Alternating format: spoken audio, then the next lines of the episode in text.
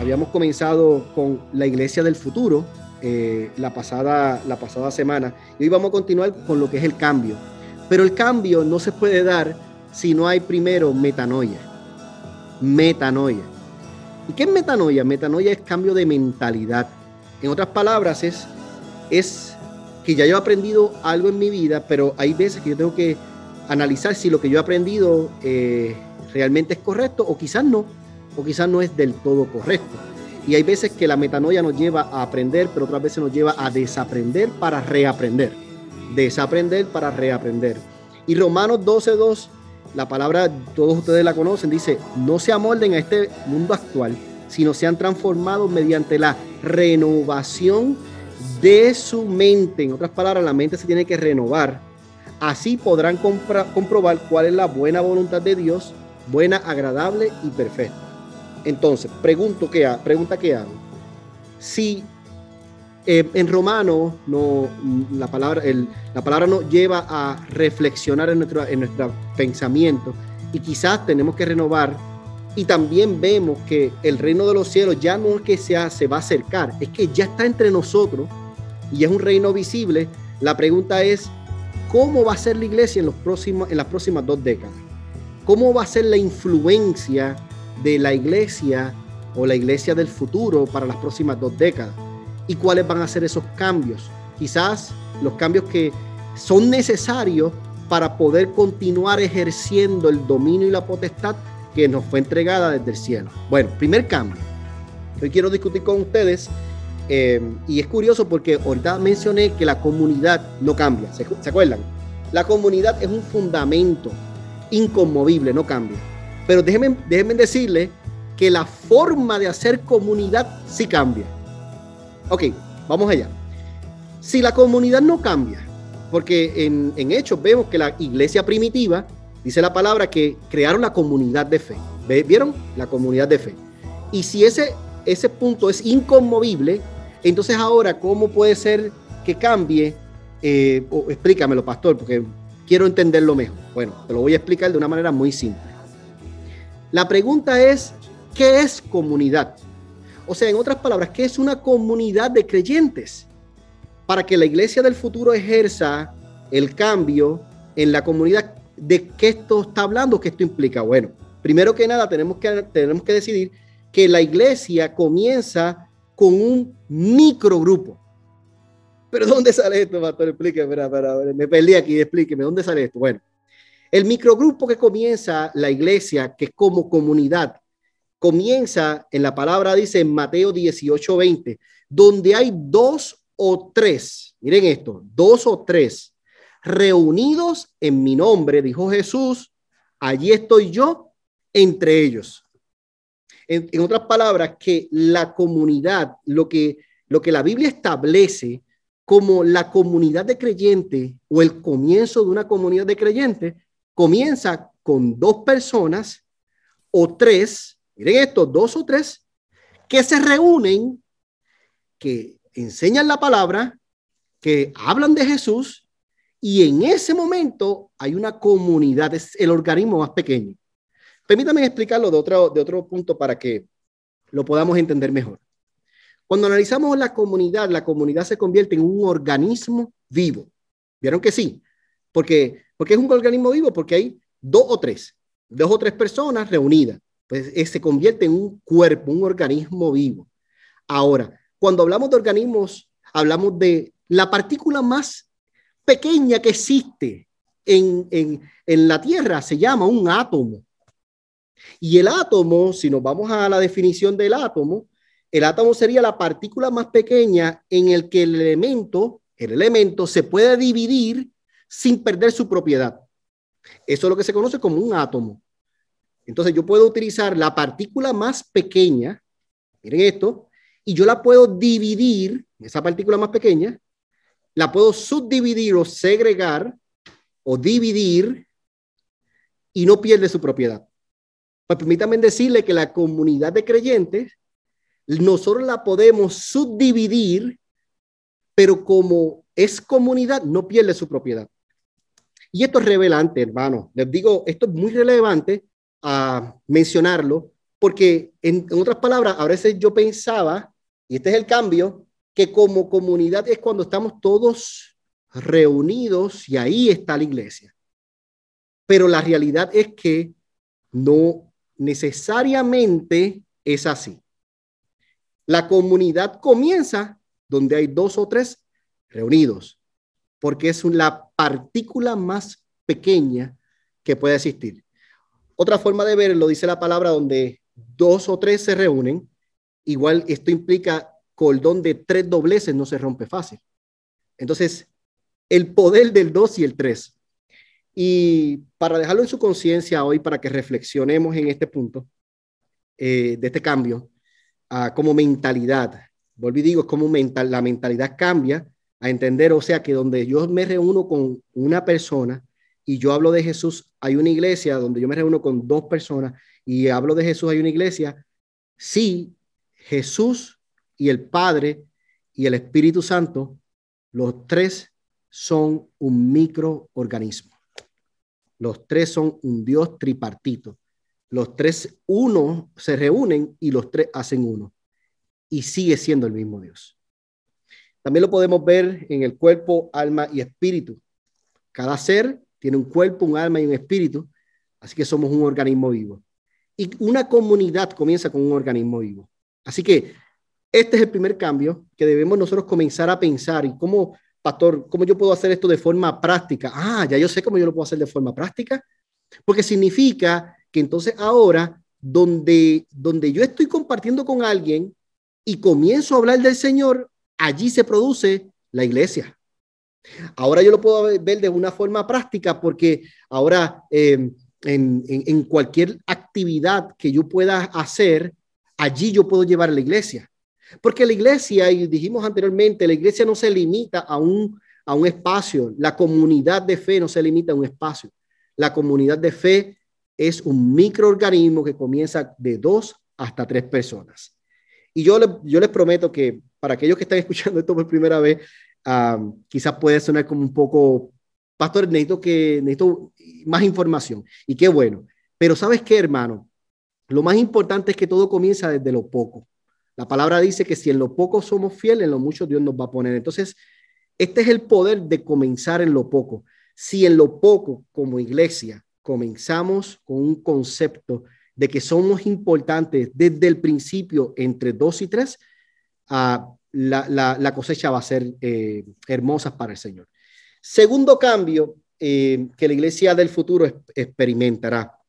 El segundo cambio es el lugar o la localidad geográfica. Es bien importante entender esto porque la iglesia ahora no es en un lugar en particular, la iglesia es en todo lugar y la iglesia es en todo tiempo. Miren, cuando yo analizo en todo lugar y en todo tiempo, lo que me viene a la mente, y ya lo, hemos mencionado anteriormente, es en vez de ser una iglesia que se limita, la iglesia del futuro no se limita a lugar, no se limita a tiempo. La iglesia del futuro se amplifica y aquellos que saben de sonido un poco, yo no sé mucho, pero eh, cuando eh, utilizamos, ¿verdad? Un, una entrada de audio, el sonido puede ser que venga de una manera eh, normal, pero cuando se amplifica, para eso existen los amplificadores, lo que hace es que recibe el sonido y lo amplifica. También en la parte de electricidad el, lo, eh, existen ¿verdad? elementos que amplifican eh, lo que es la electricidad. Entonces la iglesia lo que hace es que se amplifica, no se limita al lugar. Porque si nos limitáramos al lugar, pues entonces lugar de eso solamente existiría el domingo a las diez y media de la mañana o existiría eh, eh, solamente en, el área donde estamos ubicados. Pero ya fuera de este lugar y ya fuera de ese tiempo, ya no existiría la iglesia, pero la iglesia no es esa, porque el reino de, los, de los cielos no es eso. El reino de los cielos se amplifica. En otras palabras, yo soy iglesia en cualquier lugar y yo soy iglesia en todo tiempo. La iglesia está dentro de mí y yo soy iglesia. Yo soy lugar de él. Lugar de él no está localizado en, en el área de Forward, Texas, nada más. Lugar de él no está a la hora X. No, no, lugar, yo soy su lugar. Tú y yo, hermanos queridos, somos lugar de Dios. Y me gusta mucho que Jackie compartió eh, que en esta pandemia, una de las cosas que debemos hacer es, sanar, ¿no? es llevar esa encomienda de la sanidad. Porque como yo soy lugar de Él, yo puedo orar por una persona en mi trabajo, yo puedo orar por una persona en, la actividad que esté haciendo, eh, comprando un café, yo puedo orar por una persona en, en cualquier lugar, no hay límite. ¿Se fijan? No existe límite de un lugar físico y no existe límite de un tiempo. Claro está. Sí nos reuniremos aquí presencial porque somos todavía tradicionales, nos gusta abrazarnos, nos gusta el apretón. Claro que sí pero no hay límites como iglesia. Segundo cambio, lugar. Tercer cambio, las personas. Mira qué interesante que, y, yo trato de cuidarme mucho en esto, eh, yo soy puertorriqueño, ¿no? Nosotros decimos boricua, pero la realidad es, y aquí tenemos algunos puertorriqueños con nosotros, pero también tenemos mexicanos con nosotros aquí, pero también tenemos a eh, guatemaltecos, también tenemos americanos entre nosotros. También tenemos, eh, somos una iglesia multicultural. Yo no puedo decir que porque el lead pastor es, puertorriqueño, pues esta iglesia es puertorriqueña. No, nosotros no nos limitamos como iglesia. La iglesia del futuro no se limita a una etnia en particular. Nosotros nos amplificamos. Nosotros somos una iglesia multicultural. Y trato, obviamente, de, de, arreglar mi lenguaje a la hora de hablar, porque quizás mis palabras eh, a veces pueden ser un poco confusas.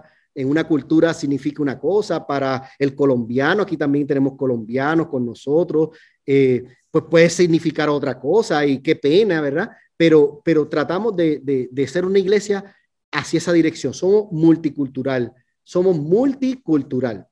Entonces, eh, eso debe cambiar. La iglesia del futuro se proyecta como una iglesia multicultural, no grupitos. No, eh, me, gusta compartir con personas diferentes, conocer historias nuevas, eh, conocer sus trasfondos, conocer sus historias. Qué hermoso este pasado, esta pasada Navidad, estuvimos en una fogata compartiendo acerca de cómo se, se hacen las actividades de Navidad en diferentes, en diferentes lugares, porque somos multicultural. Eh, cuarto cambio es el cambio de la personalidad. Permítanme explicar este punto porque eh, creo que es importante. Al decir el cambio de la personalidad es que vemos a veces que hay iglesias que uh, muchas, muchos de los miembros que asisten a una iglesia es porque la persona es cantante. Imagínense, si usted asistiera a la iglesia al lugar de él, a, esta comunidad de fe, porque yo soy cantante, pues nos morimos aquí todos de hambre, yo yo no canto. Pero otras personalidades, hay, hay diferentes tipos de personalidades en, en, algunos pastores, pero la realidad es que lo más importante no es eh, la persona que está hablando en este momento. La personalidad de nuestra iglesia es cristocéntrica y somos una iglesia que se enfoca en el equipo, no se enfoca en la persona. No tenemos una personalidad, sino que todos construimos la personalidad del lugar de él. Entonces, eso me gusta porque no, queda, no queda el, el, el 100% de responsabilidad en una sola persona. Y yo no quisiera que usted siempre viviera ah, el modelo de iglesia de cómo hacer establecer iglesia, en lugar de él no va a ser el modelo de iglesia donde yo voy a ser aquí es Superman o yo voy a ser no, nada por el estilo. Somos un cuerpo, somos una iglesia y cada persona trae un ingrediente en particular. A Tony María traen su ingrediente, Joey y Julie traen su ingrediente. Bueno, eh, Paula y Jorge van a traer su ingrediente personal. Es como que todos nos complementamos, Mandy, Odette, o sea, Jackie, Joel, a todos inevitablemente, donde estemos, Natalie, que está con nosotros hoy aquí, que bueno, también trae su ingrediente, Marieli, este servidor, no sé si alguien se me quedó, creo que no y, cada cual trae su ingrediente y, le pone el sazón. Es como, imagínense que estamos, estamos confeccionando eh, eh, una comida y cada cual le pone un sazón y ese sazón crea, crea la personalidad de la iglesia al lugar de él. Entonces, esto me, me llama la atención porque eh, quizás, ¿verdad? hoy soy yo que estoy aquí al frente, quizás mañana va a ser otra persona, yo no lo sé, no podemos decir, pero lo más importante no es quién va a estar al frente, pero lo más importante es que Cristo es el centro del lugar de él. Lo más importante es que el pivote, el pivote se mueve, el pivote se mueve en Cristo. Y todo lo que acontece en esta, en esta casa, en, este, en esta comunidad de, creyentes, es cristocéntrico. La Biblia, Cristo es el centro de todo lo que hacemos. Esa es la personalidad que nosotros tenemos. Así que, eh, quinto cambio, el quinto cambio que vamos a experimentar como la iglesia del futuro es que no somos una iglesia que nos, guiamos por programas. No somos una iglesia guiada por programas. ¿Qué significa ser una iglesia guiada por programas? Que nosotros estamos claros en que el enfoque final que Dios nos ha enviado a esta tierra es para crear discípulos. Entonces, hay un problema existencial en este tiempo. ¿Y cuál es el problema? El problema es un discipulado superficial. En otras palabras, un discipulado que realmente no transforme vida. Pues nosotros como iglesia del futuro entendemos que esto es importante, que cada persona que llega a nuestra congregación, que llega al lugar de él, entienda la importancia de ser discipulada, de aprender, de ser ese aprendiz quizás, ¿verdad? Desaprender ciertas cosas y algunas otras aprenderlas bien y aprender y ser transformado. Me llama la, me llama la atención a la oruga. La oruga, usted ve que es un gusanito, mírenlo, es un gusanito la oruga, pero al tiempo se convierte en una mariposa. La oruga se transforma. Y así pudiéramos hablar de tantos animales como el, como el, el águila. El águila llega a un punto en que tiene que romperse el pico, quitarse las plumas, tiene que pasar un proceso de transformación. Quizás sea ese proceso de transformación lo que nosotros le llamamos la noche oscura del alma. Quizás sea un, proceso por espiritualidad emocionalmente sana para analizar nuestra, nuestra, nuestra vida en general, nuestras emociones, sentimientos, y, y quizás hay ciertas cosas que debemos mejorar y otras cambiar y otras quitar y otras cancelar. Pero hay un proceso de transformación. Una iglesia que no se rige por programa entiende que el éxito que vamos a tener como iglesia es cuántos discípulos podemos hacer en las naciones, pero discípulos sanos, líderes espiritual y emocionalmente sanos. Y ese es el, el, el enfoque de la iglesia del futuro. No es entretener, y no está mal entretener, de hecho, es bueno hasta cierto punto a hacer actividades de entretenimiento. Y, aquí en lugar de él, queremos hacerla. Vamos a hacer este próximo, estos próximos meses, vamos, usted prepárese que vamos a hacer algunas actividades para la familia y tienen que ver con entretenimiento. Pero el fin de nosotros no va a ser entretener. La iglesia del futuro no entretiene, la iglesia del futuro transforma o cree en una transformación en las vidas. La iglesia del futuro se mueve donde está la necesidad. Y en ese lugar donde ahí está la necesidad, creemos que Dios nos da la capacidad para, uno, cubrir esa necesidad como ese buen samaritano. Si hay que pagar, se paga. Si hay que invertir, se invierte. Para que una vida pueda ser restaurada, hay que hacer lo que tengamos que hacer. Claro que sí. Si la persona eh, eh, vemos que está pasando por un proceso de crisis y necesita apoyo, también la iglesia está ahí. La iglesia se mueve. Una iglesia que no se basa en programas, es la iglesia que se mueve donde está la necesidad. Entonces nosotros como iglesia, nosotros nos movemos donde está la necesidad y allí donde está la necesidad, creemos que Dios nos da la capacidad para cubrir esa necesidad como iglesia. Entonces, ah, finalmente, ah, la iglesia del futuro es la iglesia que hace tres cosas como la hizo Jesús. Aquí acabamos de leer y, Carlos nos, nos leyó junto con Odette en Mateo 4:23. Tres cosas hace la iglesia del futuro? Número uno, enseña, disipula. Número dos, sana, cuida. Y número tres, anuncia las nuevas de salvación, envía personas a, rescatar a otros. Entonces, esas tres partes importantes de la iglesia del futuro. La iglesia cuida, la iglesia disipula y la iglesia envía. Lo mismo que hizo Jesús. No nos movemos del, del modelo por excelencia. Jesús nos lo enseñó y nosotros lo vamos a hacer como en la iglesia del futuro. En el próximo, hasta aquí lo voy a dejar, eh, porque creo que ha sido un poco de información para esta, para esta mañana. Espero que hayas tomado nota. eh, para los que, los que le gusta eh, repetir y analizar todo lo que estamos hablando, porque es lo que sentimos que Dios nos está dando en esta plantación de iglesia. Nosotros lo sentimos en el corazón, hermano. Yo les quisiera decir que, que yo pudiera sentir otras cosas que Dios me está hablando, pero, pero si algo les puedo decir que estoy tan emocionado, uno, y estoy tan confiado, es que Dios nos está hablando que nos movamos hacia esta dirección.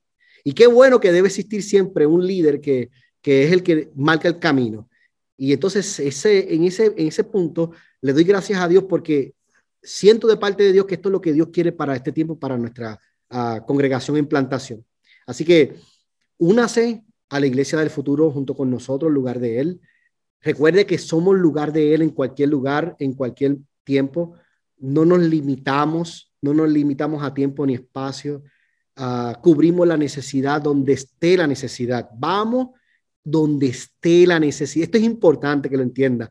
Nosotros vamos donde está la necesidad y allí donde está la necesidad sanamos la herida de las personas en el nombre de Jesucristo. Allí vamos y oramos, allí vamos y creemos y, Dios nos respaldará porque toda potestad ya fue entregada a Jesucristo y por eso yo lo creo. Y si yo lo creo y tú lo crees conmigo, vamos y lo hacemos. Y vamos y hacemos la iglesia que Dios nos llamó a hacer. Oramos para que eh, el próximo servicio, preview service, eh, estamos a punto de, de, una semana. Y yo sé que todo esto del COVID no, no como que nos desenfoca un poco. Eh, como que de momento será presencial, será online, cómo va a pasar el servicio. Mire, hermano, sabes que yo no lo sé. yo no sé todavía cómo va a ser, pero sí sé algo. Yo sí sé algo. Que el próximo domingo estamos orando para que podamos tener la mayor cantidad de personas posible.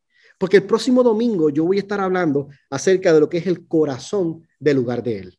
El próximo domingo vamos a hablar acerca de lo que es el corazón del lugar de Él. Y permítame decirle desde ya, para que vayan, para que vayan tomando nota, que el corazón del lugar de Él comienza con un corazón pastoral. El corazón del lugar de Él es un corazón pastoral, una pasión por las almas, una pasión por, por, por rescatar al perdido, una pasión por sanar las heridas del corazón de las personas que están en ansiedad, que están pasando depresiones, que están pasando vicisitudes, que no encuentran salida. El corazón de la iglesia, lugar de él es el corazón pastoral.